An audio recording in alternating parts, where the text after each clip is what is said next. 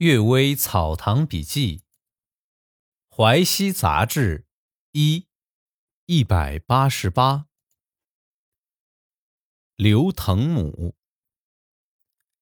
有位刘腾，沧州人。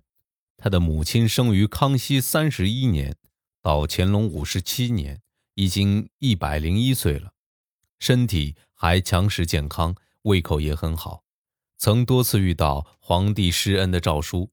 当地的差吏也想带他向官府申报领取尊老的粮食布匹，但他都拒绝了，不肯领取。去年啊，当地差吏又想为他申报建牌坊表彰，他也坚决拒绝，不肯接受。有人问他拒绝粮食布匹牌坊的原因，他很感慨地说：“我是穷人家的寡妇，命运不好，正因为我艰难困苦，受到神灵的怜悯。”才获得高寿，一旦得到过分的福气，死亡的日子就会来到了。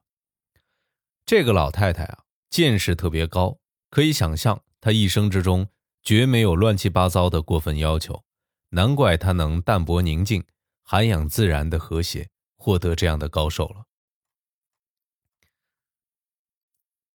淮西杂志二》文士书册。安中宽说：“有个人在树林里走路，遇到两个人，样子像是读书人，口中念念有词的行走。其中一个人从身上掉下一本册子，被这个人捡到。这本册子的字很拙劣，笔画都不很分明，勉强可以阅读而已。册子里有抄录道士的符箓，有药方，有人家贴的春联儿，混乱交错，毫无头绪。其中呢，也有经书、古文。”诗词中的句子，翻阅未完，那两个人急急忙忙赶回来，一把把册子抢去，一下子就不见了。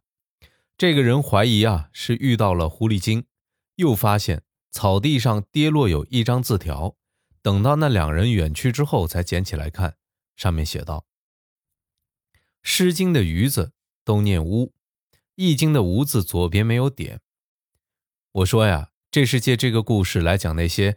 才疏粗浅却偏要议论文艺的人，不过能够专心这样做，不是比饮酒赌钱嫖妓好得多吗？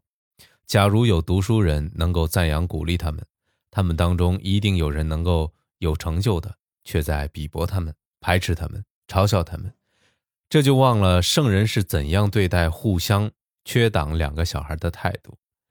讲道学的专家把学问看得太过高深。使大多数人自暴自弃，不敢做学问，这些都不过是为了吹嘘自己的声名，把世道人心置之度外而已。第三个故事，宁训公。锦州的宁训公能够把琉璃冲成碎末，用油漆调匀，堆砌成大字，这些字有立体的、凹凸，还有皱纹，很像石头的花纹。宁训公自恃有这种技能，常常在富贵人家走动，还喜欢要人家招待他酒食。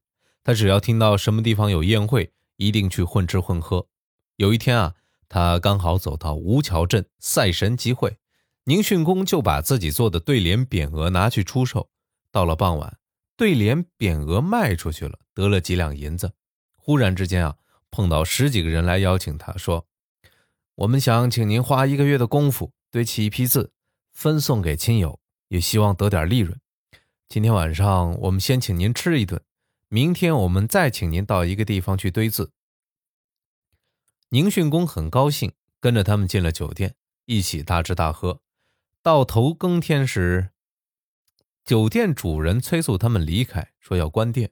这时啊，那十几个人一下子不见了，酒席之上只剩下宁训公一个人。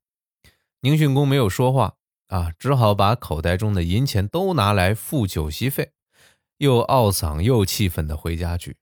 不知道这件事儿，呃，究竟是法术还是狐狸作怪？李路元说呀，这位先生应该受到这种报应。娈童醒悟，某先生恋着一个男童，这男童性格温柔从顺，没有市井小民的举止神态。也不因受宠爱就骄傲放肆。一次啊，这男童突然连续啼哭了几天，眼睛都哭肿了。先生很奇怪，问他什么原因。男童很感慨地说：“呀，我天天和你做爱，自己没有什么特别的感受。昨天有人和一个男童做爱，我在小洞里偷看，那种丑恶的形状很难讲得出口。这和女人与人做爱完全不一样。我自己想，我一个男人受到这样的侮辱，后悔不已，因此又惭愧又愤怒，真想死了算数。”某先生多方劝解，这男童始终闷闷不乐。后来啊，就逃走了。有人说，这男童已经改名换姓，读书考取秀才。梅雨金写有《青泥莲花记》，像这个男童也和青泥出莲花相近了。又有个仆人张凯，当年啊做过沧州衙门的衙役，后来晚上听到犯人暗中哭泣的声音，心里感触，就辞去了职务，卖身到姚安公家做仆人。张凯年纪有四十多岁，还没有子女。有一天，他妻子临产，张凯伤心地说：“大概是女儿吧。”后来啊，果然生了个女儿。有人问他：“哎，你怎么知道会生个女儿呢？”张凯说：“我做衙役时，有某人控告他老婆和邻人张九私通，大家都知道那个女人冤枉，但这件事情朦朦胧胧，没有办法为女人讲清楚。刚好县官派我去抓张九，我报告说，张九初五日。”曾因逃税被捕，初八日受鞭刑十五下，已经放走了。现在不知道张九跑到什么地方，请大人宽限日期。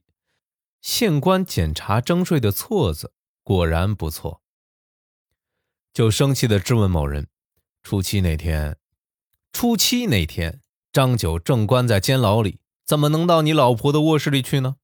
打了某人一顿板子，赶了出去。其实啊，这是另一个叫张九的人。我借此机会使那妇女免受冤枉。